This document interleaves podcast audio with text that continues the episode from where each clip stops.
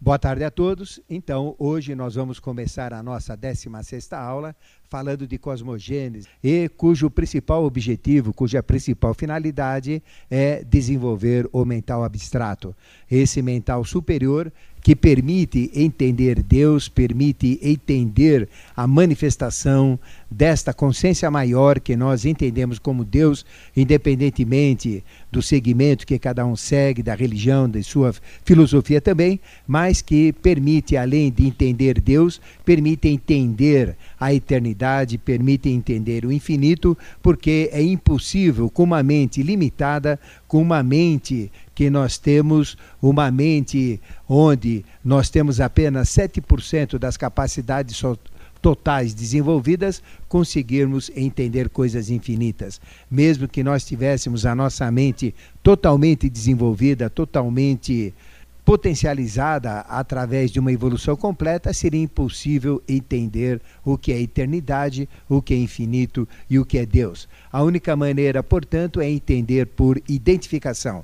E por identificação, o melhor processo que a teosofia nos ensina, que os grandes mestres da teosofia, como More, Hilarião, Joalcul, Serapis Bey, Veneziano, Kutume e Germano nos ensinam, é através da cosmogênese. Cosmos, universo, gênese e criação é, portanto, este estudo cosmogenético ou da cosmogênese que permite entender Deus com toda a sua capacitação maior, com toda a sua potencialidade. Na última aula, na aula anterior, nós falamos sobre as quatro cadeias, sobre os sistemas evolutivos e falamos do primeiro sistema de Saturno, onde nós tivemos a dimensão mental sendo plasmada e o primeiro trabalho da primeira hierarquia, chamada hierarquia dos Asuras, que desenvolveu o mineral. Nós falamos também do segundo sistema que é o Sol, onde houve a plasmação, a criação da dimensão astral e da segunda experiência evolutiva através da hierarquia dos Agnisvatas, onde nós desenvolvemos o reino vegetal. Então, na segunda cadeia ocorreram duas experiências, trabalharam duas hierarquias. A primeira dos Asuras, trabalhando no plano mental ou mineral, e fortalecendo o crescimento desse plano, e depois veio o trabalho de uma segunda hierarquia chamada dos Agnisvatas, onde nós tivemos o desenvolvimento completo do sistema vegetal. E falamos também do terceiro sistema da Lua, onde nós tivemos a plasmação, a criação do da dimensão etérica, a terceira dimensão evolutiva. E, nessa, e nesta fase Lua, nós tivemos três hierarquias que trabalharam. A primeira hierarquia foi dos Asuras, repetindo uma terceira experiência com o mineral. Depois nós tivemos o trabalho de uma segunda hierarquia chamada Agnisvatas, onde tivemos o segundo trabalho completo do vegetal.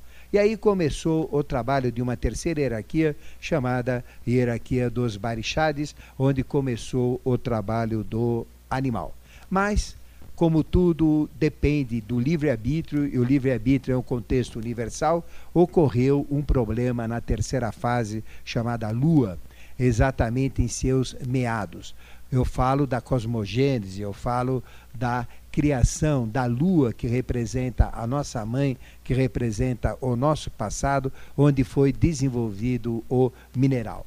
Então, a fase mineral foi incompleta, ou seja, fizemos apenas, na fase da Lua, 50% do processo evolutivo.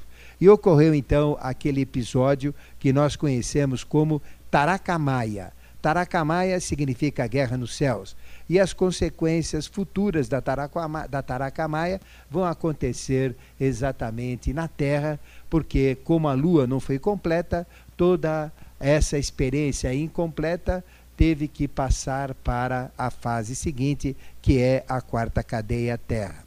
Então ocorreu a Taracamaia, a guerra nos céus, que fez com que o trabalho dos barixades desta hierarquia feminina fizesse apenas 50% da evolução animal. Então a evolução animal na Lua foi incompleta e aí as ideias ficaram pendentes e com o término da terceira cadeia, do terceiro sistema, ocorreu o quarto sistema Terra de evolução. E o sistema Terra é o sistema onde a hierarquia que trabalha são quatro. a primeira dos Asuras, criando a quarta experiência do mineral, a segunda dos Agnisvatas, criando a terceira experiência do vegetal, e a hierarquia dos Barixades, que realizou apenas 50% das experiências na fase anterior Lua, e a quarta hierarquia, chamada hierarquia Terra, ou hierarquia dos Jivas, cuja função é criar o plano físico que nós estamos e também criar o homem como quarto processo evolutivo, nosso reino, nosso reino humano, o quarto reino hominal. Então, tudo ocorreu bem na fase da Terra até metade da evolução, onde nós sabemos que a evolução é acumulativa, ou seja, as experiências do mineral servem de base para agregar as experiências do vegetal, que por sua vez serve de base para criar a experiência do animal e que por sua vez servem de base para criar e sustentar as, as experiências seguintes, que são as experiências do hominal. Mas como houve o processo incompleto na fase Lua, o que, que aconteceu em meados da evolução da Terra? Que aconteceu na primeira fase adâmica, tudo bem, na segunda hiperbórea também, tudo bem, na terceira, que corresponde à Lua, chamada Lemuriana, quando chegou metade, na metade da evolução, então o animal ficou incompleto e não dava para ter sequência na evolução. Então houve aqui um impasse, houve aqui um atraso, houve aqui um problema. Então nós tivemos o trabalho desta hierarquia dos barixades, já vindo da lua incompleto, e quando chegou para a sua realização aqui, para ter uma segunda experiência evolutiva na fase terra, também chegou em meados como incompleto. Então a evolução truncou, a evolução não pôde ir para frente, então requereu uma intervenção cósmica do Melquisedeque, que nós chamamos Melquisedeque solar, e principalmente do Melquisedeque terreno ou o espírito, a consciência, a seidade, que tem como corpo o próprio planeta Terra e que realmente quer e precisa comandar toda a evolução. Então, este impasse, devido à fase incompleta da Lua, requereu uma ação de Melquisedeque. E o que fez então Melquisedeque? Solicitou a quinta hierarquia, que é Vênus, porque lá já tem a solução, porque Vênus é o futuro, para que eles regressassem ao passado para resolver este impasse. Isto então provocou a queda de Lúcifer, que é o comando da quinta hierarquia de Vênus, que é futuro, onde desenvolve o anjo, porque o homem já está completo, então desenvolve o anjo, então ele tem todo o conhecimento superior sobre como resolver esta situação. Então a quinta hierarquia, que nós chamamos luciférica ou de Lúcifer, caiu no contexto evolutivo, voltou ao passado, porque isso é possível através do espírito, através das hierarquias espirituais, e entrou na fase lemuriana em meados da fase animal. E aí então o que fez Lúcifer com um terço de sua hierarquia que caiu? Exatamente fez toda uma alteração do projeto do animal e simultaneamente do projeto do hominal para compor experiências evolutivas e resolver o impasse desta fase da lua incompleta. Então, Lúcifer, caindo com um terço das suas hierarquias na fase lemuriana da criação da humanidade, entrou no animal. E o terceiro aspecto de Lúcifer, que corresponde ao animal, é Samael.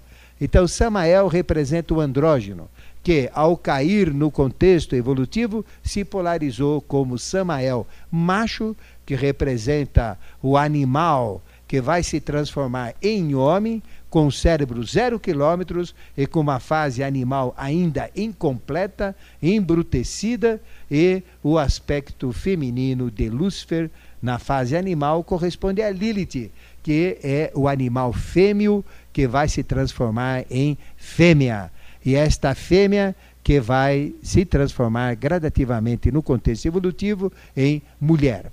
Então aí houve a separação do andrógeno nesta fase evolutiva lemuriana, porque nós éramos andrógenos nós vivíamos no paraíso, nós tínhamos as relações com os animais, tudo funcionava, não tínhamos o mental, nós éramos títeres, nós éramos bonecos comandados pelas hierarquias, e com esta queda desta hierarquia polarizada, o reflexo na evolução também foi polarizado.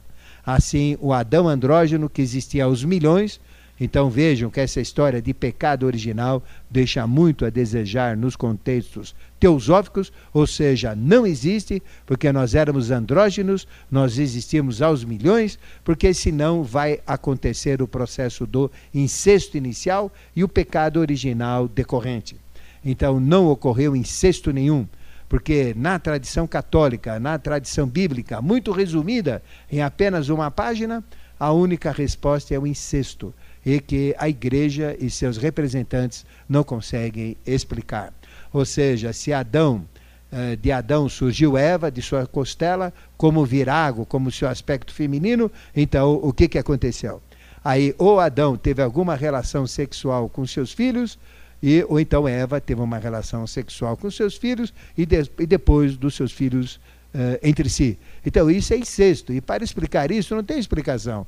Então, a Igreja Católica instituiu, dentro da sua tradição, o conceito de pecado original. Mas não houve pecado original, porque a evolução não é pecado, a evolução faz parte de uma consciência maior, de um processo evolutivo, e assim todo o processo é contínuo, ou seja, a humanidade evolui gradativamente e de forma acumulada, e essa história de pecado, então, é apenas para criar um dogma para fazer, primeiro, resolver este problema, não é isso? É, do, do incesto, e segundo, para fazer com que as pessoas sejam batizadas, para se livrarem do pecado original. Então, o batismo, então, aí surge como uma grande oportunidade com uma grande esperteza da religião católica, diretamente falando, sem ofender dogmas e preconceitos alguns, mas simplesmente expor a verdade para vocês, realmente aí então surge o batismo como uma grande oportunidade porque a pessoa então tinha que batizar imediatamente quem nascesse para que ele não fosse para o limbo, para o inferno, dependendo da sua idade. Então a Igreja Católica foi crescendo violentamente, de uma maneira absurda, simplesmente atrás do medo do pecado original e atrás do medo de ir para o inferno, para o limbo. E aí foi muito cômodo, sem gastar um tostão, sem fazer propaganda, sem usar da mídia, a religião católica se tornou a maior religião, porque católica significa universal. Mas a verdade é outra. A verdade é essa que eu estou dizendo. E essa hierarquia luciférica, ao cair no contexto evolutivo, se polarizou em macho, que é aquilo, aquele animal que é se tornar homem, ou seja, dentro do animal foi escolhido, não é? A melhor experiência que poderia assumir uma mônada humana, uma experiência humana. E esse homem, que ia virar homem animal, que ia virar homem, recebeu a influência da, do terceiro aspecto de Lúcifer, que é Samael. E aquele aspecto feminino que ia virar mulher, não é só animal mulher que ia virar, o animal fêmeo que ia virar mulher, recebeu o aspecto, o terceiro aspecto animal de Lúcifer, que é Lilith, que representa todos os mistérios da mulher, desde a máxima ignorância como mulher animal até a mulher sagrada, a mulher divina, e, Sama, e do homem animal para o homem sagrado, homem divino. Tudo isso, então, aconteceu para resolver o impasse, o problema que aconteceu na cosmogênese, na terceira cadeia lua, que foi incompleta no animal. E você vai entender, então, a grande variação que houve do animal. Os animais eram gigantescos, então nós temos os tiranossauros, animais que tinham uh, sete, dez corações, para poder bombar ou bombear o sangue, né? desde a ponta do rabo até o topo da cabeça, animais de 40, 50, 60, 100 toneladas, animais enormes, chamados de uma maneira genérica como dinossauros. E a ciência sabe que houve uma fase onde os dinossauros sumiram. E aí os animais começaram a diminuir de tamanho, começaram a mudar as suas experiências. Isso foi devido exatamente a este ponto, onde a evolução teve que ser parada na fase dos dinossauros e o animal então começou a mudar. Deixou de existir o plano terrestre para entrar a influência de Vênus do futuro, que mexeu no contexto evolutivo da humanidade e no contexto evolutivo do animal. Então o animal começou a mudar. Ao invés dos animais gigantescos, passaram a vibrar os animais com a consciência de Lúcifer, com a consciência de Vênus, e passaram a ser totalmente diferentes. E hoje, como decorrência disso, nós temos aqui o elefante, a girafa, a zebra, o leão, o cachorro, o gato, o macaco, né? Toda essa infinidade de pássaros, de peixes, tudo isso recebeu influência no contexto atual da terceira hierarquia de Vênus, devido a, ao trabalho imperfeito ou incompleto dos barixades na fase lua. E o homem também mudou. Nós jamais éramos para ter este rostinho bonito, esse rostinho de Brad Pitt, de Cheiro Stone, não é? de Angelita Jones e coisas parecidas. Nós éramos seres horríveis, muito feios. A descrição nossa, que a gente passa muito bem no curso, em paralelo que nós damos da antropogênese, falando do homem na fase do paraíso, não era nada de cabelo cacheado, loiro, bonitão, né?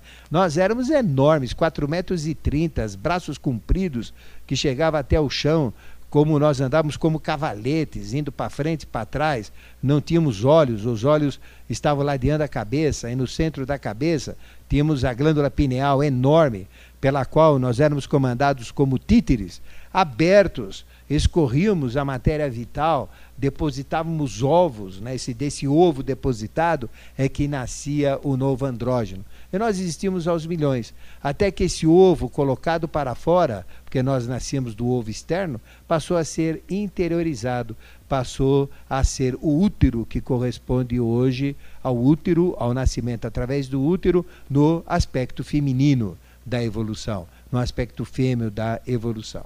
Então, houve uma mudança muito grande. Isso tudo indico para vocês uh, o trabalho da antropogênese que esclarece em todos os seus detalhes.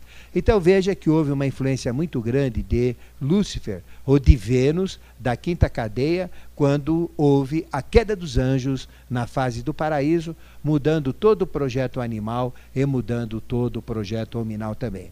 E aí vem a história do macaco. Então, o macaco nunca né, foi o, o original do homem. Pelo contrário, o homem nunca descendeu do macaco, mas sim o contrário. O macaco é que descende do homem.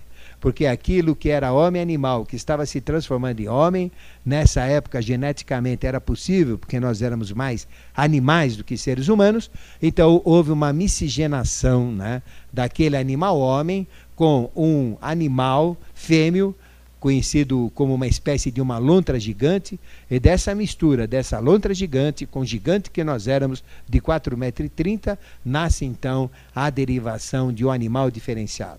Então o macaco é um prêmio da hierarquia de Vênus, exatamente para fazer com que o animal também mostrasse uma evolução diferenciada com a influência de Vênus. Porque o animal terreno era totalmente diferente dos animais que hoje existem no contexto evolutivo. E o macaco representa a diferença do animal como um aperfeiçoamento de Vênus para a espécie animal. Então, se nós olharmos, por exemplo, o gorila, o orogotango e o chimpanzé, principalmente o orogotango, eh, eles têm uma diferença genética mínima em, em comparação à gênese humana. Então, por isso que a ciência diz que o homem descende do macaco mas o ocultismo, a iniciação, a teosofia e os mestres nos ensinam exatamente o oposto. O macaco é que é uma derivação do homem, exatamente oposto. Então, na quarta fase Terra, nós tivemos uma influência muito grande evolutiva de Lúcifer, exatamente devido ao trabalho incompleto, incompleto da terceira cadeia, que quando chegou aqui na acumulação das experiências na quarta cadeia, na terceira teve o impasse, foi feito o saque contra o futuro de Lúcifer, com um terço da sua hierarquia, já que dois terços de Lúcifer não caíram. Ou seja, 666 valores permaneceram em Vênus, no sistema evolutivo do futuro, sob o comando de uma sexta consciência, que é Micael. Mais um terço, junto com Lúcifer, caiu no contexto evolutivo. E querem saber? Lúcifer ainda nem entrou no contexto evolutivo porque nós ainda temos Samael e Lilith no contexto evolutivo, no aspecto animal. E o homem hoje é muito mais animal do que homem, do que hominal, né? tanto o homem como a mulher. Ainda vai entrar Giva e a influência de Rafael, que é o quarto anjo, que é o anjo do mental. Então nós temos aqui, uh, vamos dizer, o povo mais simples, né? a parte mais simples da população terrena, tem 3% da capacidade cerebral desenvolvida. E aqueles que estão dentro de um padrão médio para superior evolutivo chegam a 7, 7,5%. E os gênios da humanidade chegam até no máximo 10%. Então veja que nós ainda temos que desenvolver muito o mental concreto para podermos entender e recebermos todas as influências de uma quarta fase que nós chamamos Rafael, que é um anjo terreno e que corresponde à experiência miscigenada com Vênus, formando ogiva. Então, o Giva, que é o terreno, que é Rafael, também recebeu a influência de Vênus. Então, cosmogeneticamente falando, qual seria a vantagem? A vantagem é a seguinte: que um terço da humanidade, no final da evolução, nós estamos com quanto da evolução? Com 1 bilhão 995 milhões 884 mil 806 anos de evolução. Então, da Terra. Mas a Terra tem que perfazer 4 bilhões e 320 bilhões de anos. Não chegamos nem na metade. Então veja que no final da evolução vão existir cinco reinos aqui na Terra. Vamos ter o quinto reino, que é o angélico. Mas não é 100% da humanidade que poderá se tornar anjo, apenas um terço. E mesmo um terço vai ser difícil, porque significaria uh, fazer com que toda a possibilidade pudesse ser preenchida. E como existem atrasos, é dificilmente vai ser difícil preencher isso. Mas grande parte da humanidade acredito eu, isso é eu que falo, Ademar que fala agora, com base nas experiências que a gente tem, que uh, cerca de uns 20, 25% né, vai ser possível se transformar em anjo. E olhe lá, né? Mas a possibilidade é que um terço da humanidade se transforme em anjo, tendo cinco anjos como prêmio da queda dos anjos de Vênus do quinto sistema no quarto sistema evolutivo. Então, o quarto sistema evolutivo tem apenas quatro reinos: mineral, vegetal, animal, minal. Mas como caiu o quinto reino né, de Vênus, aí, e caiu apenas uma parte dele, não foi integral, nós poderemos ter uma parte desenvolvida. Isso vai ser muito bom, porque vai antecipar tudo que vai ocorrer em Vênus no futuro. Não é? Então, Vênus realmente vai ser o sistema angélico. E o sistema angélico tem cinco reinos: uh, o mineral, o vegetal, o animal, o hominal e o angélico em si. Depois que terminar toda a experiência de Vênus, nós teremos a quinta cadeia, que é Vênus, terminada, teremos a sexta cadeia, que é Mercúrio, onde nós teremos seis reinos: o mineral, o vegetal, o animal, o minal, o angélico e o de semideuses. Quando terminar o sistema evolutivo de Vênus, nós teremos o sétimo, que é Júpiter. E no Júpiter nós teremos os sete reinos: o mineral, o vegetal, o animal, o minal, o angélico, o de semideuses e o de deuses. E aí completa toda a revolução. O sistema que nós chamamos, primeiro sistema Saturno, aconteceu na dimensão mental. O segundo sistema Sol, não esse Sol que a gente vê, um Sol anterior, enorme, gigantesco, aconteceu na dimensão astral. O terceiro Lua, não essa Lua que a gente vê aqui na Terra, porque essa é, é, é defunto, é restos da lua anterior, uma lua enorme, como uma unidade cósmica gigantesca, aconteceu a experiência do animal no planetérico. Nós estamos na Terra, na dimensão física. O futuro, o quinto sistema, vai ser Vênus na dimensão etérica, o sexto sistema Mercúrio na dimensão astral e o sétimo sistema Júpiter na dimensão mental. E aí fecha a descida do mental, astral, etérico, físico e a subida novamente para o do físico para o etérico, astral e mental. Com isso, então, nós temos todo o processo não é, evolutivo da cosmogênese relacionado às cadeias. Não é? E nós temos ainda aqui os seres de Vênus miscigenados com a humanidade. O primeiro ser de Vênus que conseguiu voltar à sua condição original e voltar ao reino dos céus, ao Melquisedeque uh, planetário, foi Eushua Ben Pandira, o Jesus bíblico, aquele que morreu no sacrifício da cruz, no sacrifício do Calvário, no sacrifício do Gólgota, que ascendeu aos céus. E ele está no Apocalipse, é só ler Apocalipse 1 até o 4, você, principalmente o 4, você vai ver toda a descrição dele, não é? Principalmente no Apocalipse 1, falando como é o Jesus ressurreto, aquele que subiu aos céus. É totalmente diferente dessa imagem desgraçada que a igreja coloca para jogar culpa nas pessoas e para realmente jogar medo, que é o Jesus crucificado. Ah, você crucificou Jesus. Ninguém aqui que está no contexto evolutivo atual crucificou Jesus. Quem está crucificando Jesus agora são esses falsos pastores que aí estão usando o seu nome, explorando o povo, roubando dinheiro com falcatruas, com mentiras, através de dízimos ilícitos. É lógico que nós devemos, em nossas religiões, dar o nosso dízimo, ajudar ao, ao templo, ao pastor, a, a, seja lá quem for, mas não com esse critério, com esse sistema de dízimo que está sendo divulgado agora, mas de uma forma justa, honesta e sadia, de acordo com as possibilidades de cada um no culto que ele estiver praticando. Então veja que os seres de Vênus continuam no contexto Terra e vão ficar até o final do processo terreno. Tudo o que acontece sobre UFOs, sobre manifestações ufológicas, realmente aí estão. Mas vamos falar agora da origem oculta da Terra. A matéria solar, que aqui está na Terra, deu origem à própria Terra. Então, antes da Terra ser exatamente como ela é, ela era simplesmente energia eletromagnética uh, que saiu do Sol.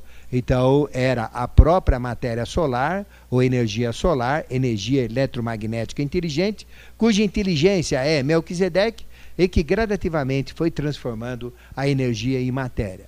Então, essa inteligência transformou primeiro a energia, né, que surgiu como um gás, depois passou a ser fogo, depois passou a ser água e depois passou a ser terra. Então, aquela, aquele gás que representa o gás primordial, que eh, surge na dimensão mental, ao chegar, porque vibra a vayu, que é a energia que mantém o gás, depois esse gás, pelo contato de suas moléculas, pelas vibrações, ele se transforma em fogo, ele acende a altíssimas temperaturas e vira uma esfera de luz. Aí a gente entra na fase fogo, que a gente chama Tejas, que é o trabalho da segunda hierarquia, e vira essa esfera de fogo. Tudo então fica em altíssima energia, exatamente como está o Sol físico hoje. E depois então entra a fase água, que vai diminuindo uh, a temperatura e começa a transformar tudo aquilo que está no estado de luz, no estado de fogo, no estado liquefeito ou derretido em altíssimas temperaturas. E depois entra o elemento terra, baixando mais ainda a temperatura, e aquilo que está derretido passa a ser então consolidado como os quatro materiais, os quatro reinos, os quatro elementos da Terra.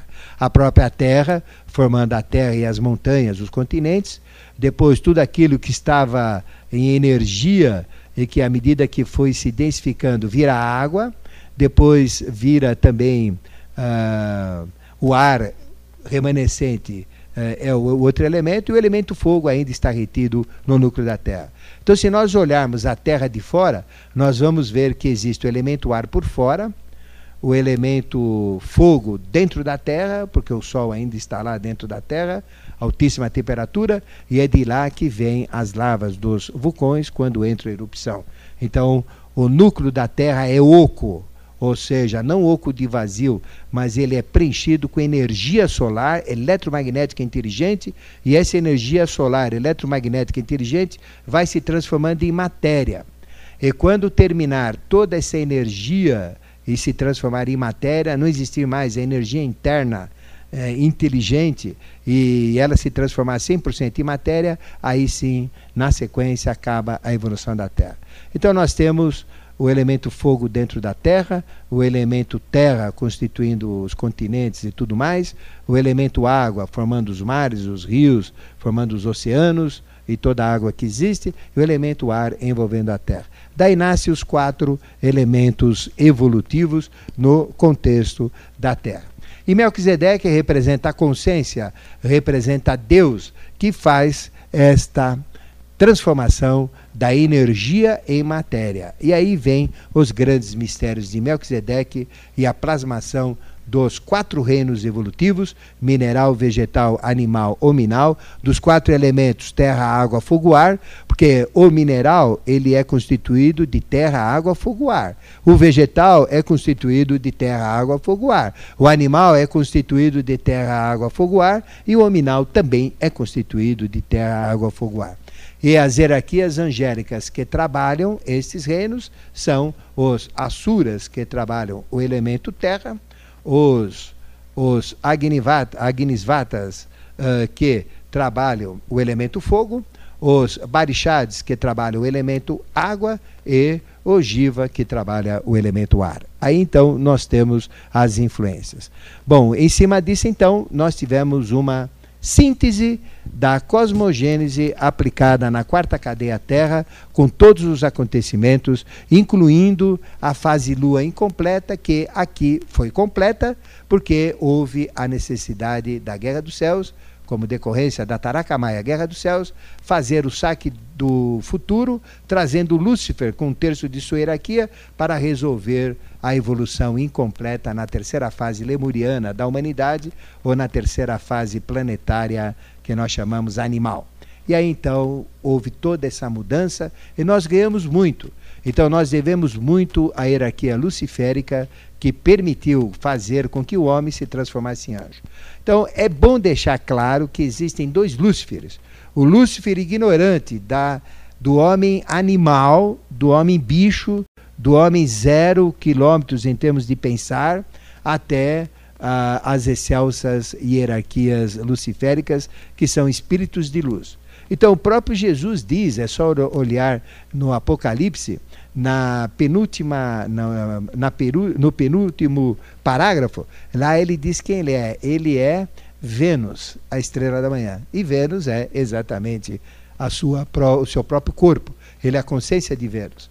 Então veja que Jesus representa a transformação do Lúcifer animal, a transformação do mal, a transformação da ignorância, a transformação de um homem que desenvolveu o mental e como mental uh, começou a ser trabalhado, uh, o homem deixou de ser um títere onde tudo funcionava de acordo com padrões de leis, de leis e passou a ser independente.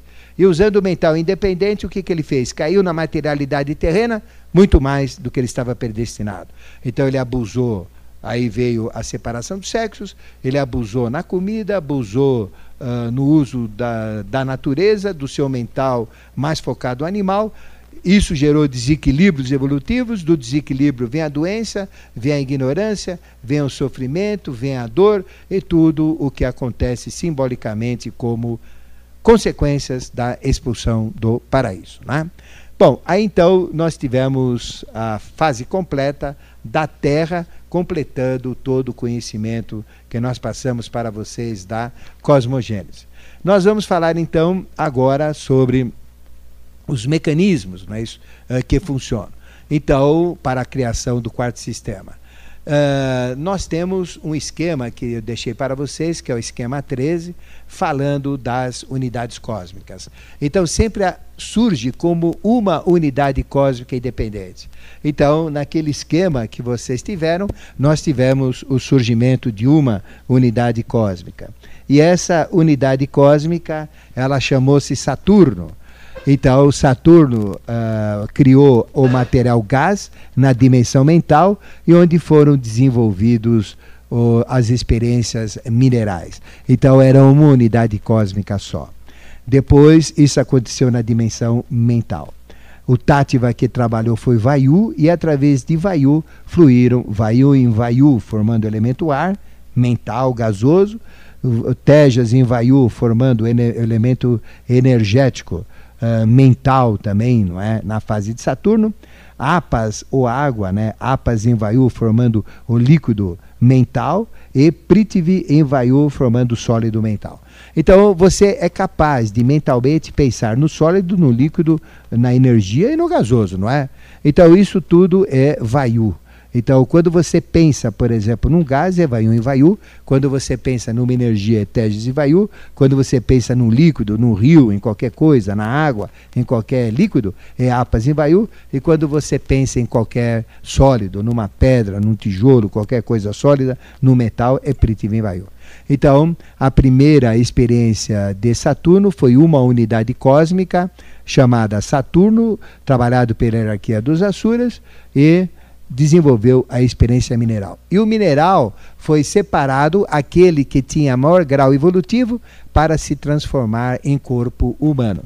E a parte essencial do mineral é aquilo que nós temos hoje como esqueleto. Então, nosso esqueleto hoje representa o mineral mais evoluído, né? porque teve quatro evoluções: uma na fase Saturno, uma segunda na fase Sol, uma terceira na fase Lua e uma quarta na fase Terra. Por isso que os nossos ossos representam mineral que cresce, mineral inteligente, mineral que tem a medula óssea, mineral que produz até glóbulos vermelhos. Então o osso ele cola, o osso ele cresce. Então veja, é, o melhor mineral que existe é o mineral que compõe os esqueletos do animal e principalmente os esqueletos do homem. Então veja o sistema esquelético humano. É fantástico, não é? Os dentes, as unhas. Então as unhas crescem, os dentes crescem, não é? Até um certo ponto. Então veja que coisa maravilhosa que deu como experiência final. Bom, aí teve a segunda cadeia, né, o segundo sistema, que nós chamamos de sistema uh, Sol. Então não tem nada a ver com esse Sol. Aquilo que era gás em Saturno, aquele elemento ar em Saturno, através do movimento de suas moléculas, virou o quê? Pelo atrito, virou o fogo. Né? Aí surge o Tátiva, fogo da segunda hierarquia Agnisvatas, cujo nome é Tejas. Então, aquela bola gasosa que era Saturno na dimensão mental, ao descer na segunda dimensão astral, com o trabalho dos Agnisvatas, ela fica incandescente. E quando isso acontece, uma parte ígnea se afasta, chamado planeta oculto de Vulcano. Então, no esquema, vocês podem ver o planeta de Vulcano. Uma outra parte também se afasta, parte ígnea, formando aquilo né, uh, que nós chamamos de Saturno, porque parte do gás não queria se transformar em fogo. Então, formou um Saturno independente na segunda cadeia. Não é? Então, nós tínhamos dois, uh, três corpos cósmicos. Vulcano, que saiu, a parte central, principal, como uma unidade cósmica, chamava Sol, que é que foi a terceira encarna, a segunda encarnação da Terra, já que a primeira foi Saturno, e uma parte como Saturno independente saiu né, nessa fase também. Depois tudo isso é recolhido e acontece uma terceira evolução, onde entra a terceira hierarquia dos Barixades, e é aquilo que ia ser Terra vem como uma unidade cósmica só. Então vai entrar o Tativa que nós chamamos apas, que vai transformar em líquido. Então veja, a maior parte desse processo, quando foi entrar a terceira cadeia, o que aconteceu? Uh, a maior parte se afastou, representando o Sol, os Agnisvatas se afastaram, levando parte deles do Sol. Porque se fosse entrar o elemento água no Sol, ia apagar o Sol, né? Então que seria o quê? Um sistema solar uh, burro, né? Frio? Não tem como, né? Uh, quer dizer, nem existiria luz. Então a maior parte do Sol saiu, formando um Sol etérico enorme, gigantesco, não é? E a parte da evolução, onde ia se focar a evolução, chamou-se Lua, né? E aí vem o trabalho dos Barixades na fase Lua. Uma parte também saiu, né, que já estava fora, que é Saturno, e não também eh, se destacou automaticamente. Aquilo que era Vulcano se despedaçou nessa fase e formou esse cinturão de asteroides que tem entre Marte e Júpiter, não é? E uma grande parte da Lua, daquilo que era a Lua, como contestação, saiu também como uma dualidade uh, lunar e formou aquilo que nós conhecemos hoje como Netuno. E daí ocorreram essas separações cósmicas. O centro evolutivo, o centro de comando, a terceira encarnação da Terra, primeira Saturno, dimensão mental, uma unidade cósmica. Segundo, Sol, dimensão astral, uma unidade cósmica.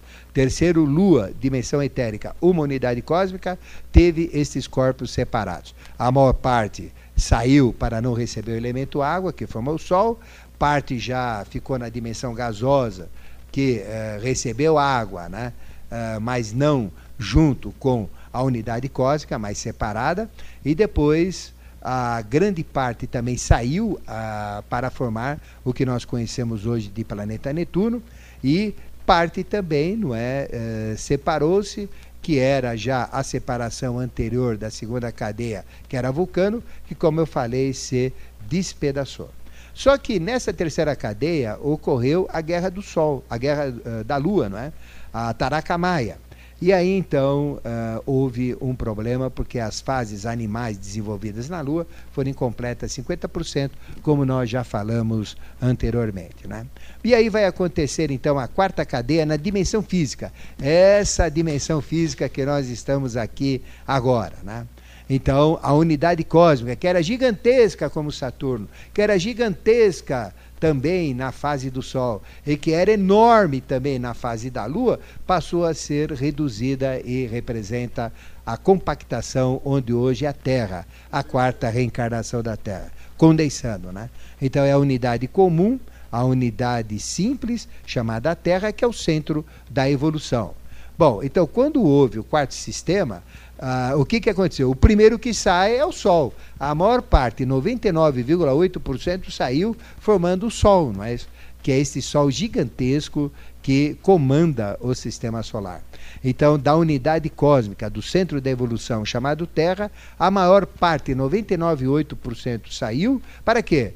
Já que não recebeu o elemento água né, na Lua, já que não poderia receber o elemento terra também. Então saiu para se manter no elemento fogo, que é o elemento típico do plano astral, que é o elemento típico da segunda cadeia, do segundo sistema.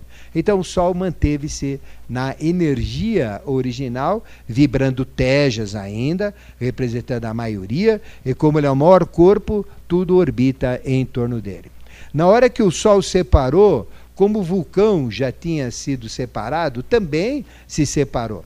E uh, compactou e deu a experiência agora, que antigamente eram líquidos saídos, agora então aquilo que era líquido que saiu fragmentado passou a ser solidificado, formando os asteroides sólidos entre Marte e Júpiter e o maior é Ceres, que tem 1.100 metros de comprimento, uma distância superior de São Paulo a Brasília.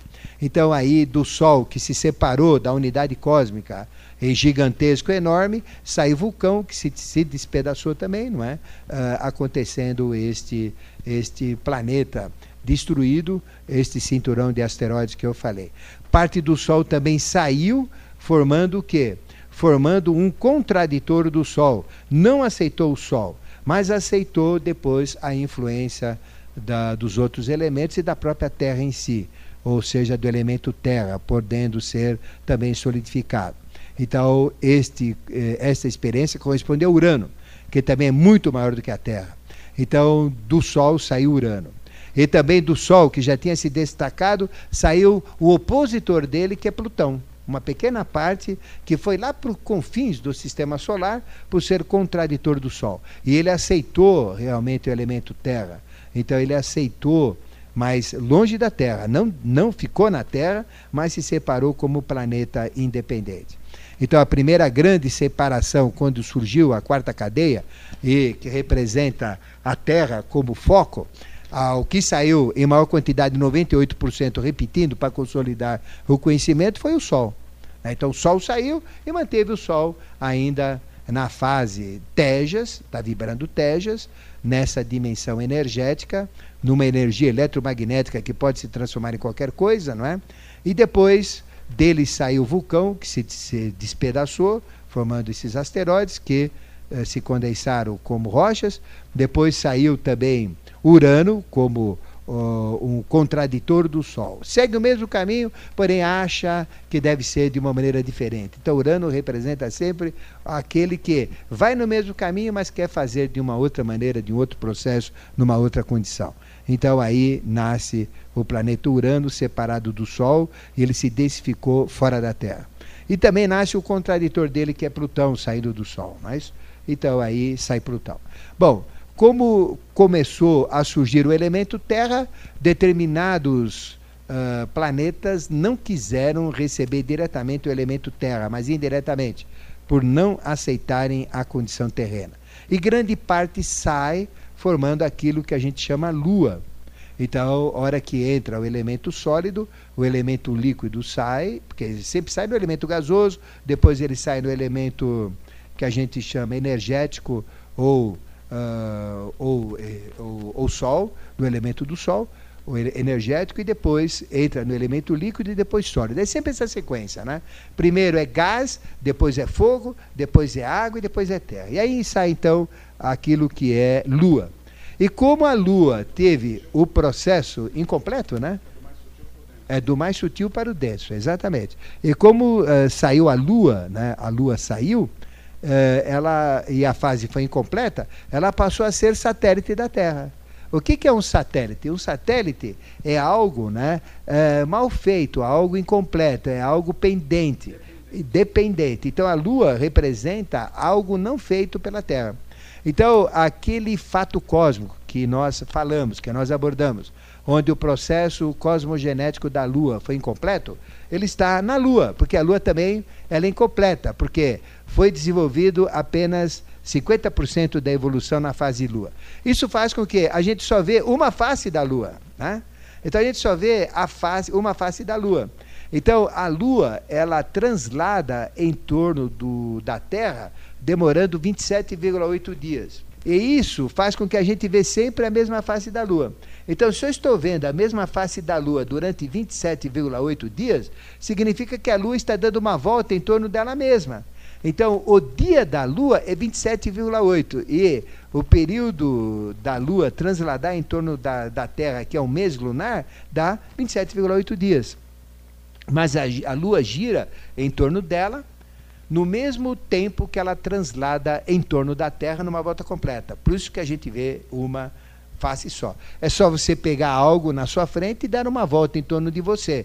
Você vai ver que esse algo girou 360 graus, à medida que você gira 360 graus, esse algo em volta de você. Então veja que a Lua, existe a Lua com luz refletida e a luz de trevas, que a gente chama de Lilith, a Lua negra, que a gente chama de Hécate na tradição grega. Então, isso mostra que ela é incompleta. E a Lua tem fa fases.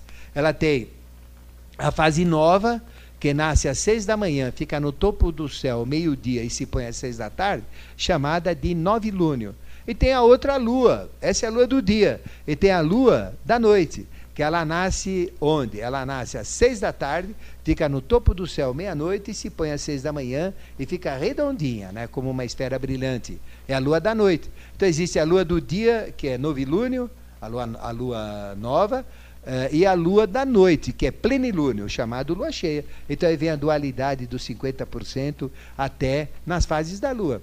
Existe também a fase intermediária, que é a quarto minguante, né, que a lua é metade, e a quarto crescente, onde ele é metade também. Né? Chama um quarto por quê? Chama um quarto. Porque eu estou vendo só um quarto dela, né? porque o outro, a outra metade eu não vejo que ela é escura. Então veja a dualidade de um quarto que na realidade é meia lua que eu não vejo, né? Porque eu, eu não estou vendo, eu estou vendo só a metade da frente e não estou vendo a metade de trás, que dá metade, né?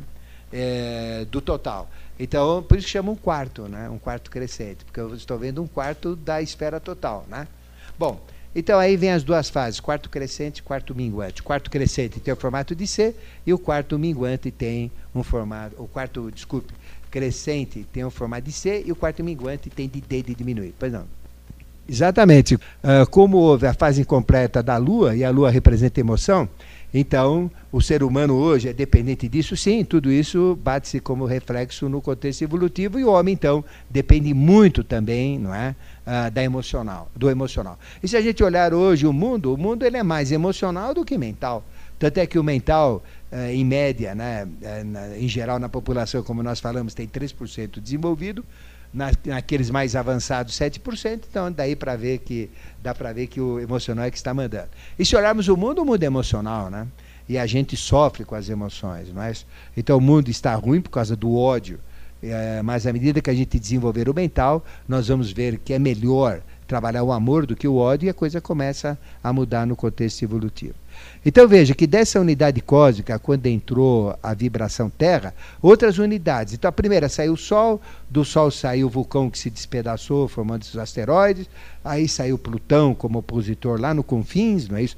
Saiu Urano como contraditor. Depois da unidade cósmica saiu né, a Lua, que não quis receber não é, a, o elemento Terra. Então a Lua era líquida, mas depois ela recebeu a Terra fora da, da experiência única que é a Terra, da experiência centrada na Terra, e passou a ser o satélite, satélite exatamente por causa da fase incompleta da Lua, como eu expliquei. Mas uma parte também saiu dessa unidade cósmica porque não aceitou não é, a Terra, queria ficar mais perto do Sol. E formou então o planeta Mercúrio que fica entre a Terra e o Sol. Outro também foi para o interior, entre a Terra e o Sol, que foi Vênus, que também saiu. E Vênus saiu exatamente para poder exercer influência espiritual sobre a Terra, na experiência da própria Terra, inferência exterior. Mercúrio saiu também para exercer influências. Então, por que que entre o Sol e a Terra tem dois planetas chamados Mercúrio e Vênus? Porque representa o nosso futuro. Então, o futuro da Terra é voltar para o Sol. E para chegar no Sol, não é isso? A Terra tem que passar por Vênus e por Mercúrio para chegar no Sol. Então, qual é a quinta hierarquia de comando da quarta hierarquia Terra? Quem comanda a quarta hierarquia é Terra, é Jiva. A quarta hierarquia é Jiva, que nós chamamos ocultamente de Kumaras, a hierarquia da Terra, mas são Jivas. Então, qual é a hierarquia do futuro em caminho da luz, em caminho da consciência maior, em consciência uh, a caminho da luz do Sol, que representa 99,8% do sistema solar. Então é Vênus. Então, uh, da Terra eu tenho que ir para Vênus, e de Vênus eu tenho que ir para Mercúrio, e de Mercúrio é que eu vou chegar no Sol. E o Sol vai ser Júpiter, né? porque representa uh, o Deus, né? representa o aspecto Deus. Então nós temos a Terra como quarto elemento, quarto sistema, Vênus como quinto sistema, indo em direção ao Sol, Mercúrio como sexto, seguinte, indo em direção ao Sol, e o Sol como sétimo sistema, que é o final, onde a gente tem que se iluminar, chamado de Júpiter também, não é? Porque ocultamente ele é Melquisedeque. Então, substitua Júpiter por Melquisedeque. Mas dessa unidade cósmica, além de sair os planetas interiores que representam o nosso futuro, saíram também outros planetas por questões diversas evolutivas. Saiu, por exemplo, Marte. Então, uh, saiu uh, ainda na forma gasosa, flogística, saiu Marte, quando a Terra começou a, a sua evolução. E de Marte, então, é esse Marte que tem aqui uh, como primeiro planeta exterior. E Marte tem dois satélites, representando dois problemas a serem resolvidos com Marte. Né? Aí vem o cinturão de asteroides que eu falei, que é a quebra de vulcão, e depois vem Júpiter, planeta gigantesco, que é 1.400 vezes maior do que a Terra. E Júpiter tem 16, descobriram mais, mas tem oficialmente 16 satélites. Então tem 16 pendências de Júpiter. Só que essas pendências de Júpiter nós vamos resolver quando? No sistema de Júpiter, não é? Saturno, das experiências de Saturno, ainda depois na sequência saiu Saturno, como eu falei, né? Porque Saturno foi se destacando desde a segunda cadeia, na terceira cadeia, na quarta cadeia. Então, Saturno tem 17 uh, eh, satélites oficiais. Então, tem 17 pendências. Aí vem Urano, que eu já falei, né, que é o Sol que se, saiu do Sol. Aí vem Netuno, que saiu uh, da Lua. E aí vem uh, Plutão, que saiu do Sol também. E aí tem um sistema planetário. Então, veja que o sistema planetário ele acontece, ele é plasmado, né? É, a partir de uma unidade cósmica. E a unidade cósmica inicial, qual foi? Foi Terra. E como é que era a Terra aqui na dimensão física? Era uma enorme nebulosa gasosa, uma enorme esfera de gás. Só isso daí. Depois, por quê? Porque vibrava Vayu. Porque é, vibrava Vayu em Prithvi. Depois, a, a hierarquia que trabalhou aí, qual que foi? A hierarquia dos Agnisvatas. Nessa fase onde a Terra era só uma nebulosa gasosa. E ela já foi criando o projeto do mineral que ser o sustentáculo da evolução futura. Aí depois, aquilo que era gás, com o trabalho de, da segunda hierarquia usando Tejas, o primeiro gás era gás porque usava o Vayu em Prithvi. Aí a segunda usava Tejas e Prithvi. Então botou fogo no, em tudo aquele negócio lá, né? Então houve o atrito das moléculas com Tejas, aquela grande esfera, uma unidade cósmica virou o quê? Uh, uma unidade uh, de luz, né? de fogo, altíssima temperatura, não é? E aí é, a Terra era assim. Aí foi trabalhar a terceira hierarquia chamada Barixá. Bom, o que, que fez a segunda hierarquia? Trabalhou vegetal. Então pegou o mineral que a primeira hierarquia dos Asuras trabalhou, e a hierarquia dos Agnisvatas, né, que usa tejas, o fogo, que faz tudo fogo, já trabalhou em cima do mineral a continuidade dele, que é o vegetal. então trabalhou vegetal. Aí vai trabalhar a terceira hierarquia. Qual é a terceira hierarquia? A hierarquia dos Barishads. Qual é o tátiva que ele usa? Apas em Prithvi. Então, Apas é líquido. Então, aí ele ia liquifazer. Bom, mas se fosse liquifazer, aí ia apagar o, o sistema. Então, o que que faz? Maior parte do Sol sai e não aceita Apas em Prithvi. Ele só fica com Tejas em Prithvi, que é a matéria desse Sol que aí está. Então, Apas em Prithvi, né? Uh, a hora que entrou Apas, aí começou a ter separação. Então, primeiro saiu o Sol, né?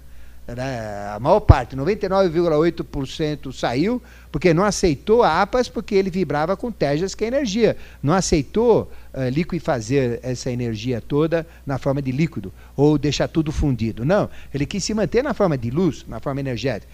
Então saiu o Sol, do Sol saiu o vulcão, e do Sol saiu Urano, e do Sol saiu Plutão, como eu já falei. Né? E aí, na hora que entrou esse elemento água, né, uh, outro planeta saiu. A grande parte saiu daí também, para formar o quê? Para formar Netuno, como eu falei, né? E parte saiu também para formar Lua. Então formou Lua e formou Netuno, né? Então nós temos a Lua e Netuno. Netuno se distanciou porque representa todo o aspecto emocional. Aí você vai entender, perdão, na astrologia, a influência de Netuno nas artes, né, que é no emocional, né? Porque a arte mexe muito com o emocional, é a parte divina do emocional, né? elemento água, né? E a Lua, então, devido às, às fases incompletas, ficou presa como satélite, né? Então, a, a, Lua representa a nossa mãe, representa a nossa origem e é o nosso satélite, não é isso? Então, ela ficou. Aí, aí surge a Lua e surge o Netuno uh, quando entrou o elemento água. E outros elementos saíram também, que são os planetas líquidos. E quando entrou o elemento terra, aí que o resto sai mesmo, né? Isso aí não dá. Então veja aí uh, o elemento terra na Terra, né?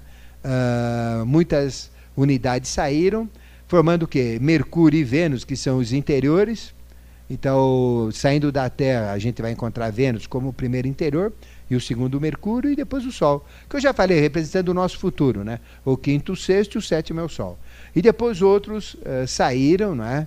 Uh, como formando Marte, formando Júpiter, formando Saturno, formando. Uh, e os outros eu já falei, né? Formando Urano, Netuno e Plutão, que eu já falei.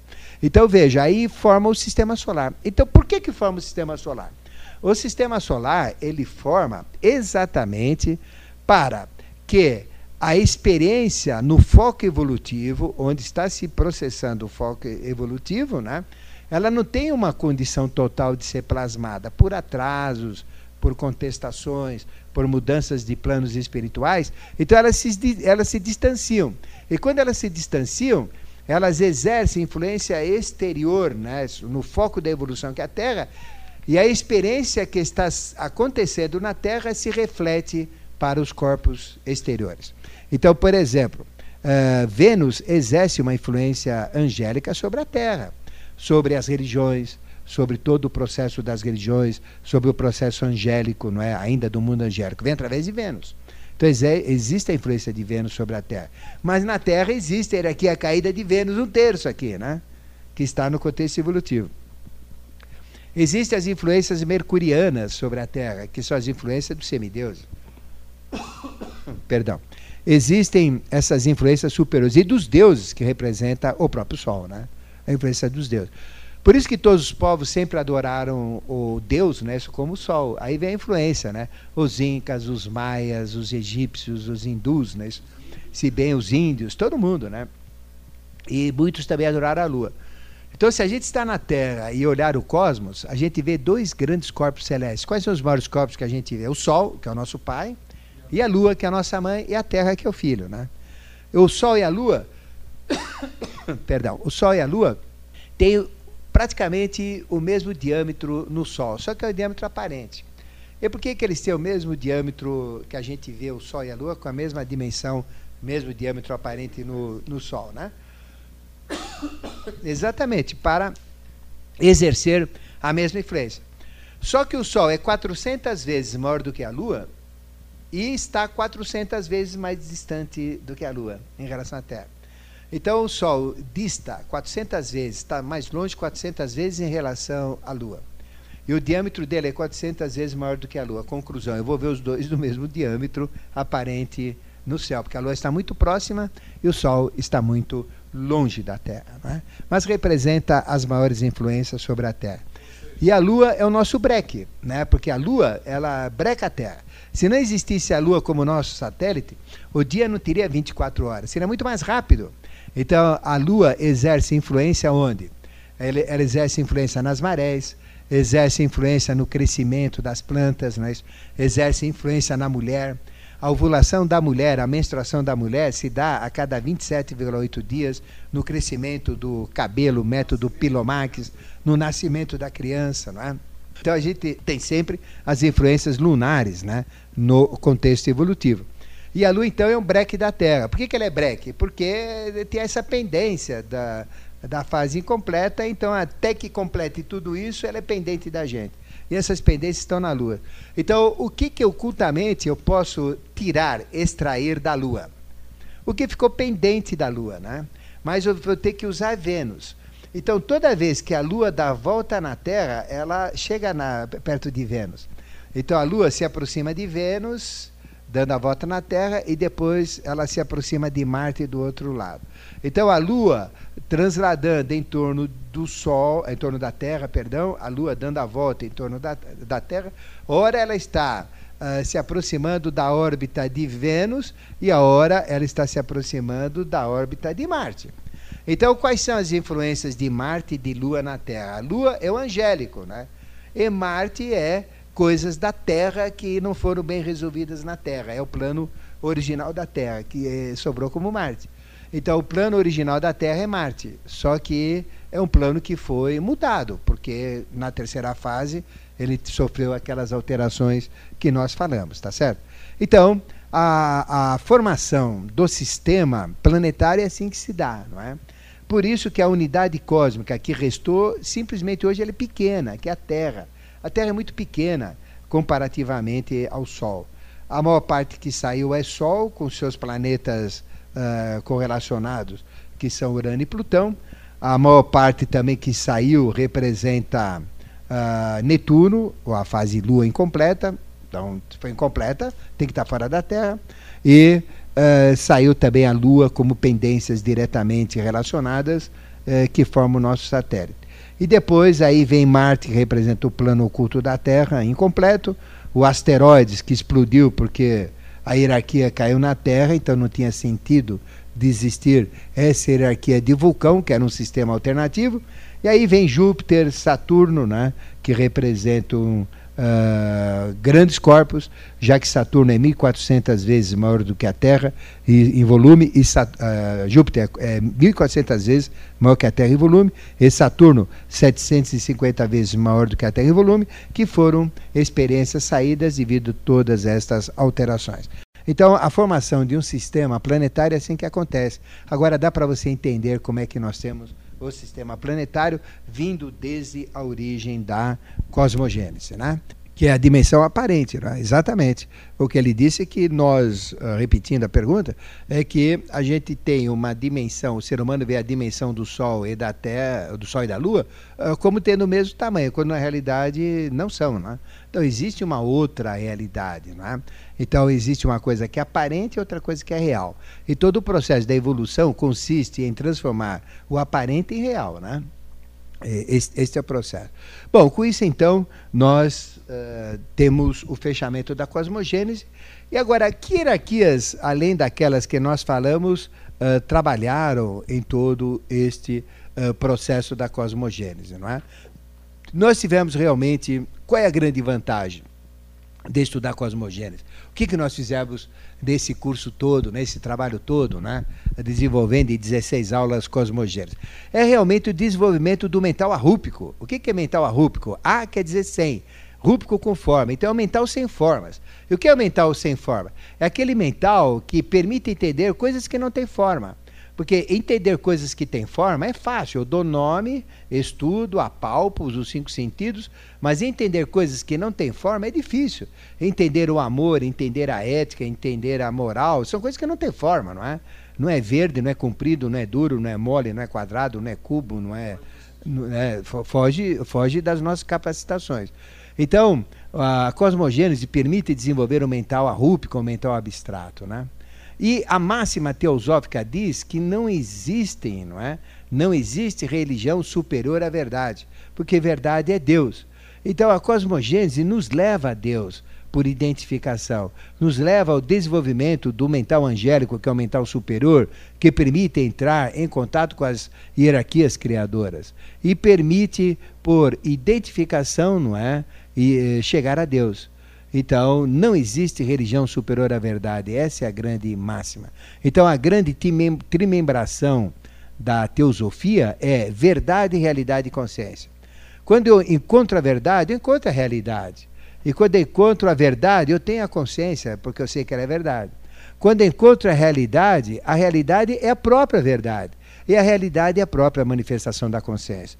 E quando eu tenho consciência, eu sei que pela consciência identifico a verdade da mentira, eu sei o que é verdade, identifico e enxergo a própria realidade e não sou mais enganado pelos meus sentidos. Então entenda a realidade, a realidade da vida, a realidade de Deus, a realidade evolutiva, a missão que nós temos. Então o princípio da cosmogênese é desenvolver o mental arrúpico e esses três potenciais, verdade, realidade e consciência, não é? e também permitir a integração com o cosmos e com Deus. O homem é muito limitado, ele chama Deus de Jeová, de Javé, eh, Deus, às vezes, eh, alguns fanáticos confundem como Jesus.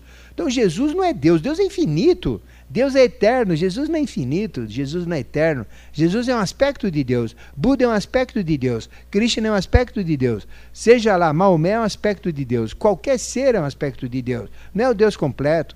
Deus completo é infinito. Por isso que Spinoza dizia que definir Deus é negá-lo. Lembra das primeiras aulas? Definir Deus é negá-lo. Porque definir vem do latim definir, que é dar fins. Eu não posso dar fins a algo que é infinito. Eu não posso entender Deus com uma mente limitada por neurônios e por redes neuroniais. Embora cada neurônio tenha 150 mil sinapses ou conexões, permitindo quantidades absurdas de pensamentos, isso tudo é, é insuficiente para entender o eterno, para entender o infinito. Então, a única maneira de entender Deus é por identificação, é pela cosmogênese. Muito do que eu falei vocês não vão conseguir explicar com próprias palavras, mas vocês captaram dentro de vocês e tiveram entendimento. Essa percepção de entendimento é o mental abstrato. E o mental abstrato. Sim, tem muitos processos, o cosmos todo, é, o universo inteiro, é reflexo do mesmo sistema evolutivo. Se expande infinitamente. Então, através uh, de um processo concessional, você consegue chegar no infinito. Então, o importante é a gente se integrar através da cosmogênese com Deus. Não mais esse Deus das religiões, não mais esse Deus de imagem, não mais esse Deus de nome limitado, mas um Deus infinito. E participar da obra de Deus, participar de Deus. E Deus está presente no universo menor, que é o microcosmo, e no universo maior. Então, o microcosmo é tão grande quanto o macrocosmo. Então, não tem fim. Porque as pessoas pensam, a nossa mente é limitada, então acha que indo para o menor vai chegar um ponto que o menor é o menor. Como a ciência chegou a essa conclusão quando definiu o átomo. Hoje, Dentro do átomo existe o infinito dentro do átomo, que é a ciência quântica está comprovando isso. Então veja que não existe limite para uh, o infinito é menor. Ele é tão grande quanto o infinito é maior. Então, se existe infinito maior que não tem fim, existe infinito menor que não tem fim. Então não tem fim mesmo. Você pode ser menor sem término. Agora, a nossa limitação uh, nos dá limites, tanto para o maior como para o menor. Né? É, então a gente tem que sair disso. Mas na hora que eu entendo Deus, eu começo a entender disso. E nós temos dentro de nós um infinito igualzinho em potencial ao infinito maior, o infinito menor. Porque o homem foi feito à imagem e semelhança de Deus. Esse Deus é infinito, o homem é infinito também. É uma questão de você sair de suas limitações, né? dos seus 3%, como você falou, né? e seguir este processo.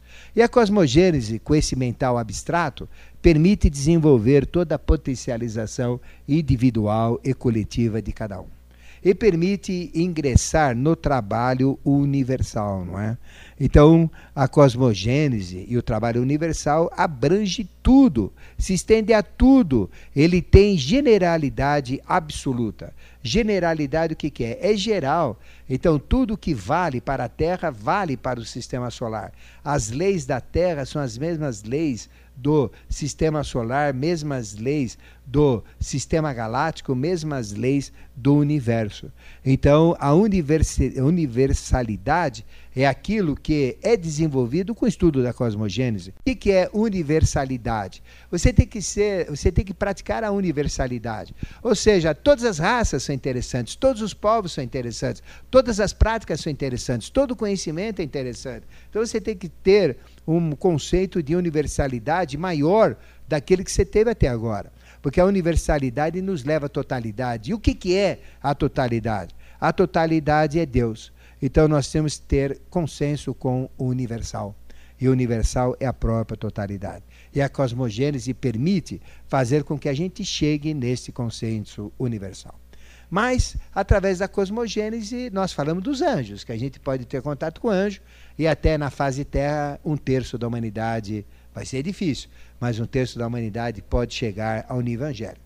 Mas nós temos as hierarquias construtoras. Então, a cosmogênese permite desenvolver consciência, permite desenvolver potencialidade e, como o limite dos pensamentos é o limite das possibilidades, os pensamentos são infinitos. Se ultrapassar os pensamentos humanos e entrar na consciência, que é o pensamento divino, pensamento humano é limitado. Pensador é aquele ou aquela que extrai o pensamento que está inserido nas coisas, que faz comparações, associações, e aí vai desenvolvendo as coisas da terra, vai construindo casa, equipamentos, etc. Mas a verdadeira consciência, ela está na natureza. A verdadeira consciência está no mineral. O mineral tem a história dele, tem a aplicabilidade dele, tem tudo para que ele serve dentro do próprio mineral. E o homem, como pensador, tem que extrair isso. O vegetal tem isso dentro do vegetal, o animal tem isso dentro do animal, dentro dos instintos. O homem nem sabe o que é um instinto, tem toda a sabedoria do animal. O homem não sabe o que é o homem, tem toda a sabedoria dominal. Então, quando nós encontrarmos o nosso mestre interno, o nosso eu superior, o nosso Deus interno, a gente vai achar toda a consciência interna, toda a possibilidade infinita. Tudo isso existe, mas está adormecido. Nós temos que acordar. Então veja, o verdadeiro mestre onde está? É neste ou naquele movimento? Não. Está dentro de um templo, que é o nosso corpo, e nós precisamos fazer a verdadeira Eucaristia, que é o um encontro com o Mestre dentro do nosso templo, que é o nosso corpo, e dizer: Eu sou tu, tu és eu, o Mestre, e ele, como Espírito que tudo sabe, ele que nos projetou, Ele que nos mantém, Ele que nos envelhece, Ele que nos aplica as experiências, Ele que compõe toda a nossa essência evolutiva, todo o nosso projeto inicial, sabe tudo sobre nós. Então, quando a minha consciência migra para essa consciência cósmica superior, do meu mestre, do meu interno, do meu anjo da guarda, do meu Cristo interno, então eu saberei tudo ao meu respeito. Né? Mas a gente pode ter contato não só com anjos, mas com todas as hierarquias. E existem três níveis de hierarquias espirituais. O primeiro nível de hierarquia uh, tem três divisões. Uh, a primeira divisão são os anjos da vida. O que são anjos da vida? São anjos individuais, não é isso?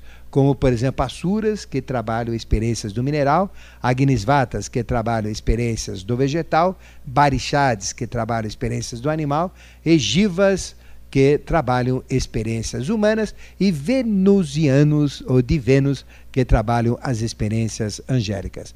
Então, anjos uh, cuidam de experiências individuais. Tá? São chamados anjos da vida porque imprimem experiências na vida.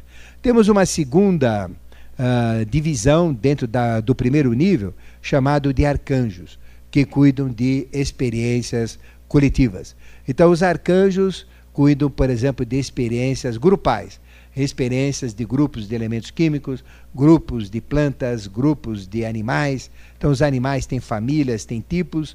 Então, veja, se a gente olhar a família de um jacaré e a família de uma águia, são totalmente diferentes. Os elementos que eles trabalham são outros. A águia é do elemento ar, o jacaré é do elemento água, água-terra. Tem animais do elemento terra, animais do elemento terra-água, elementos do animais do elemento terra, água, ar. Por exemplo, você pega um pato, ele anda na terra, ele anda na água e anda no e voa no ar, né? Então tem três elementos. Então veja, são experiências fantásticas. E essas experiências grupais, elas são desenvolvidas através dos arcanjos. Tá? E os arqueus, também conhecidos como principados, fazem as experiências do tempo. Então, na cosmogênese, na plasmação dos planetas, das experiências evolutivas no universo inteiro. Eu estou falando do sistema solar, estou falando da Terra, mas o que eu falo vale para qualquer ponto do universo. Porque a casa do meu pai tem muitas moradas, não é? E os anjos cuidam, portanto, de experiências individuais, são inteligências que criam, projetam, desenvolvem experiências individuais e sustentam essas experiências, não é? Na evolução. Arcanjos, a mesma coisa, só que são maiores, porque eles cuidam de experiências coletivas, não individuais, coletivas. E os arqueus, ou principados, que cuidam de experiências ao longo do tempo. São eles que imprimem os ciclos de vida e morte, as experiências de apogeu e declínio uh, uh, dos reinos, das evoluções. Então, eles que cuidam das experiências uh, do tempo. É passado, presente e futuro. Né? Então, as hierarquias do primeiro nível, chamado anjos da vida, se dividem, portanto, em anjos individuais, em arcanjos para experiências coletivas e arqueus ou principados que cuidam de experiências que mudam, que evoluem e que se registram ao longo do tempo. Depois nós temos uma hierarquia, as hierarquias do segundo nível. As hierarquias do segundo nível são conhecidas como olhos e ouvido alerta. A do primeiro nível são anjos da vida. A do segundo, olhos e ouvido alerta. Do terceiro, leões de fogo. Já falamos dos anjos da vida, anjos individuais, arcanjos para experiências coletivas e arqueus ou principados para experiências ao longo do tempo. Vamos falar do segundo nível, que é chamado de olhos e ouvidos alerta. É um nome esquisito, mas olhos, ouvidos alerta é o nome dela. Também tem três tipos de hierarquias: os exusiais ou virtudes que trabalham as experiências da forma. Então veja que as formas do mineral são fantásticas, não é isso? E a evolução do mineral está na forma, desde ao amorfo, que é praticamente sem forma, até a forma cristalina, rômbica, dodecaédrica, tetraédrica, né? octaédrica, dos poliedros e dos cristais, é uma coisa maravilhosa, principalmente dos sólidos de Zagreu, né? que a gente chama dos brinquedos de Dioniso, ou que a gente chama dos sólidos de Platão também, não é? Então são aquelas formas bonitas. E quem é que cria as formas? Então veja que as formas do mineral, do mineral são importantes. Mas as formas do vegetal são muito bonitas. Então o vegetal usa um plano. Então veja, são planos retorcidos. A gente olha a beleza de uma orquídea, a beleza de uma flor, são planos retorcidos. Então veja que coisa linda. São uh, experiências dimensionais, bidimensionais, transformadas em tridimensionais. São planos, experiências planas retorcidas. Então, uh, formam experiências de forma maravilhosa. Veja a forma de um animal a forma de um guepardo correndo, a, a plástica de um cavalo, a forma dos ossos, os encaixes dos ossos, né? a perfeição né? de um corpo humano, as formas, os encaixes, o aproveitamento. A gente vê, por exemplo, o cofre de um motor de um automóvel, uma bagunça total. Agora a gente olha o cofre né? Dos elementos humanos, do motor humano, são maravilhosos. Tudo encaixa perfeitamente, são formas. Uh, a forma de um penilongo, a forma de uma mosca. Veja uma pulga, a forma, a elasticidade, a plasticidade de uma pulga, capaz de. Eh, equivaleria um homem pular uma altura de 30 metros. Ou seja, pular até o décimo andar de um prédio. Né? Uma pulga faz isso simplesmente uh, e não machuca nada. Veja a força que tem uma formiga, as formas aliadas às energias, às forças que uma formiga tem Veja a força que o macaco tem. O macaco tem força dez vezes superior a de um homem. Então, se você lutasse boxe com o macaco, você perderia. Então, o macaco tem uma força incrível, ele, é, ele tem uma força uh, nos braços uh, simplesmente fantástica, né? e nas pernas também. Então, veja, imaginou uh, treinar macaco para jogar futebol, eh, chutar um pênalti, ele, ele arrebenta a trave e leva tudo, né? é, macaco, veja, ele sobe, desce. É, quanto tempo isso aí? Quanto tempo o macaco se segura no árvore, né? É, quanto que ele pula de galho em galho? Vê se esse homem faz isso. Não tem, né? Então, realmente é uma força incrível. Agora, estas formas do animal, que são formas tridimensionais, veja a forma do ser humano, com sete orifícios, dois ouvidos, né? Uh, duas orelhas, dois ouvidos, uh, dois olhos, duas narinas e uma boca com sete orifícios. Veja a plasticidade dos rostos. Não tem, nós temos mais de 6 bilhões e, e 400 milhões de habitantes na, no planeta Terra. E veja, não tem dois iguais, a não ser que sejam de um mesmo óvulo uh, bipartido, tripartido, né? aí, aí a forma é igual. Mas Deus não repete. Então, a exusiai, uh, ou virtude, são as inteligências que criam formas. Tem uma, seg uma segunda hierarquia né, uh, do segundo nível, chamado dinamês ou potestades, que trabalha os movimentos e evoluções. Então veja o movimento das pernas, dos braços, é uma coisa fantástica? Veja o movimento do coração, veja o coração de um beija-flor, o quanto que ele bate, o movimento dos dedos, das mãos, né? veja o movimento da Terra, a Terra não para de girar em torno de si mesma a 1.670 km por hora, não para de transladar em torno do Sol a 107.300 km por hora, o universo inteiro, né? todo o universo está em movimento, o Sol gira em torno dele, faz todos os planetas girarem em torno dele, o sistema solar gira uh, em torno do centro da galáxia, a uma velocidade de 990 mil km por hora, quase um milhão. Então tudo está em movimento no universo. E quem cria os movimentos? Seus movimentos corpóreos, movimentos planetários, movimentos cósmicos, né? tudo está em movimento. São os dinamês, ou potestades. Então eles cuidam dos movimentos e das evoluções. Evoluir é dar voltas, então eles, eles que fazem as voltas, as rotações em geral. E a terceira hierarquia do segundo nível são os quiriotetes, também conhecidos como dominações. São os espíritos da sabedoria. Eles têm a sabedoria superior que ultrapassa a sabedoria dos anjos, arcanjos, arqueus, para permitir o trabalho dos exusiais dinamês Aí vem os quirotetes, que é a sabedoria uh, máxima do segundo nível, para criar formas evolutivas, para dar os movimentos dos dinamês e para as experiências de sabedoria, conhecimentos dos quirotetes. Então, o segundo nível de hierarquia são olhos e ouvidos alerta, tendo exusiais ou virtudes, que são espíritos da forma, os dinamês ou potestades, espíritos do movimento e evoluções, os quirotetes ou dominações, espíritos da sabedoria. E temos as hierarquias do terceiro nível, cujo nome é Leões de Fogo. Então, são chamados de Leões de Fogo. E o leão representa o símbolo de Melquisedeque, representa o símbolo máximo dos grandes seres. Jesus era da família de, de, de leão de Judá, não é?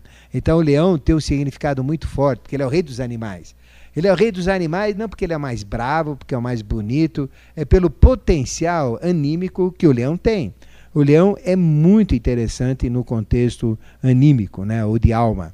Então, aí a terceira hierarquia, a, desculpe, as hierarquias do terceiro nível são chamados de leões de fogo. E também são três uh, tipos de hierarquia. A, a primeira hierarquia são os tronos, chamado tronos. Para entender os tronos, Uh, existem 24 tronos atrás do reino do trono central, que é o trono de Melquisedeque. É só você ler Apocalipse 4 e você vai ver estas hierarquias do trono. Né? Então, são as hierarquias do terceiro nível, como tronos, que imprimem a vontade universal. É a primeira hierarquia. E a vontade é esse impulso que faz com que a gente possa andar, possa evoluir.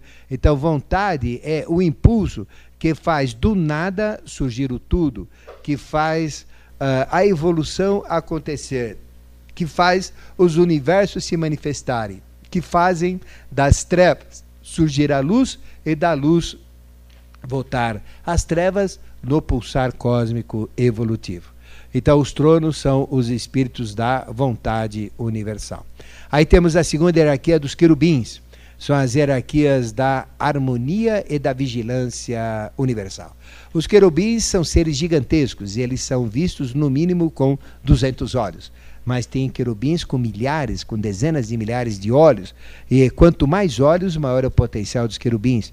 E o olho é a expressão de um anjo. Ver um olho né, é ver um anjo através de uma manifestação espiritual.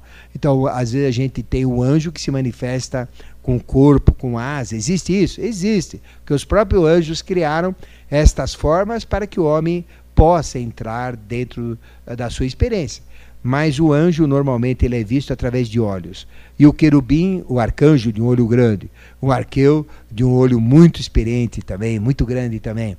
Mas a quantidade enorme de olhos vistos simultaneamente em torno de nós, como se a gente estivesse sendo 100% olhado, ou que olha tudo, são os querubins, que são os espíritos da harmonia e das vigilâncias universais. É a segunda a segunda hierarquia de terceiro nível, leão de fogo. E os serafins, que são os espíritos do amor, os espíritos da severidade universal. Então Deus tem duas linguagens, é amor e dor, não tem conversa. Por isso que Melquisedeque significa Senhor das duas faces. Do lado esquerdo dele é trevas e é dor, do lado direito é luz e amor. E os serafins são gigantescos, eles ocupam praticamente toda a abóboda celeste e representam exatamente o amor e a severidade universal. Com isso, então, nós temos hierarquias que podemos, através da cosmogênese, através da teosofia, ter contato. Então, no primeiro nível, como anjos da vida, poderemos ter contato com anjos individuais, asuras, agnisvatas, barixá, digivas e anjos venusianos. Com os arcanjos de experiências coletivas, com os arqueus de experiência ao longo do tempo, karma, por exemplo, são da linhagem dos arqueus. Aí os, os, as hierarquias kármicas, né? Uh, que são da, das hierarquias dos arqueus, não é isso? como os, os registradores uh, kármicos no livro da vida, que é o Kamapa, né? são é, chamado lípicas, não é isso? são ligados aos arqueus. Depois temos as hierarquias do segundo nível, chamado olhos e ouvido alerta, alerta que são três. Requisusiais ou virtudes que cuidam das formas, dinameis ou potestades que cuidam dos movimentos e evoluções, quirotetes ou dominações que cuidam uh, da sabedoria plena. Depois temos as hierarquias do terceiro nível, que são leões de fogo, né? tendo três divisões: tronos, que imprime vontade universal, querubins, harmonia, vigilância universal, serafins, amor e severidade universais. Qual é a vantagem da cosmogênese? Qual é a vantagem da teosofia? É poder ter contato com essas inteligências, com anjos, arcanjos, arqueus, exusiais, dinamês, queriotetes, tronos, querubins e serafins. É lógico que vai depender do grau de consciência. À medida que nós despertarmos a consciência, à medida que nós entrarmos por identidade, por identificação, pela cosmogênese, com o mental abstrato, com o mental superior, que vai abrir as portas aos contatos angélicos com todas essas hierarquias, então aí vocês vão se motivar para entender, para estudar a cosmogênese e todos os conhecimentos da teosofia como antropogênese, que cuida do homem, como os conhecimentos teosóficos das leis básicas universais e dos, das estruturas do conhecimento teosófico, e também eh, permite desenvolver dons e potencialidades para que isso aconteça mais rapidamente. Esses quatro cursos nós estamos dando, estamos fechando hoje não é? o curso de cosmogênese. Mas o importante é que vocês, a partir de agora, se tornem cosmopolitas. O que, que é se tornar cosmopolita? É ser um cidadão do mundo todo de todos os locais e de todas as situações. Então vocês têm que mudar o contexto de vocês, não viver mais no mundo fechado, no mundo individual, mas participarem do mundo. O que acontece no Iraque é importantíssimo para mim. O que acontece nos Estados Unidos é importantíssimo para mim. No Afeganistão, no Tibete, na China, qualquer coisa que aconteça no planeta faz parte do meu ser, porque o meu ser faz parte de Melquisedeque e Melquisedeque é o corpo central que comanda toda a evolução. Cada um de nós é uma parcela, uma mônada, uma unidade diluída de Melquisedeque, que compõem a humanidade toda. Todos os reinos, mineral, vegetal e animal, compõem o próprio Melquisedeque. Então você tem que ser universalista, você tem que ser totalitário, ou seja, me interessa o total, não me interessa o parcial, me interessa o universo, não me interessa o parcial. E à medida que você busca ser universalista, à medida que você busca ser totalitário, à medida que você se torna um cosmopolita, cidadão do mundo inteiro, você começa a despertar a sua consciência universal. E despertando essa consciência universal, para e passo, gradativamente, pouco a pouco, você vai entrando na, na cosmogênese, na essência da cosmogênese. E vai tendo contato com os anjos, arcanjos, arqueus, exusiais, dinamês, quiriotetes, tronos, querubins, serafins, ou seja, com as três divisões das dos grandes grupos de anjos da vida, olhos, ouvidos, alerta e leões de fogo. Né? Bom, nós terminamos então o nosso curso de cosmogênese, não é? Espero que nesse curso vocês tenham tido esse insight, tenham tido esta entrada nesses conceitos, ter percebido, ter sentido Deus, ora no momento, ora numa frase. A gente sempre muda, fala de um jeito, fala de outro jeito, explica de uma maneira. Nós lembram né, que a gente uh, mostrou a formação planetária, os sistemas a cadeia, uh, em sistemas lineares, em sistemas espaciais. Fomos procurando, através de práticas, esquemas, tentar despertar dentro de vocês esses conceitos. E o mínimo que seja, que foi desperto ou que será desperto, vai permitir então esta integração com as hierarquias espirituais, com o crescimento consciencial. E o grande objetivo nosso é descobrir a nossa missão. E a nossa missão é a missão de Melquisedeque. A nossa missão é a missão universal de fazer a evolução acontecer de acordo com os ditames e desígnios de lei. Assim, eu espero que cada um se interesse cada vez mais pela cosmogênese. Nós vamos agora, nos próximos uh, cursos, uh, reforçar esses conceitos, ter cursos agregados sobre teosofia para serem facilitadores.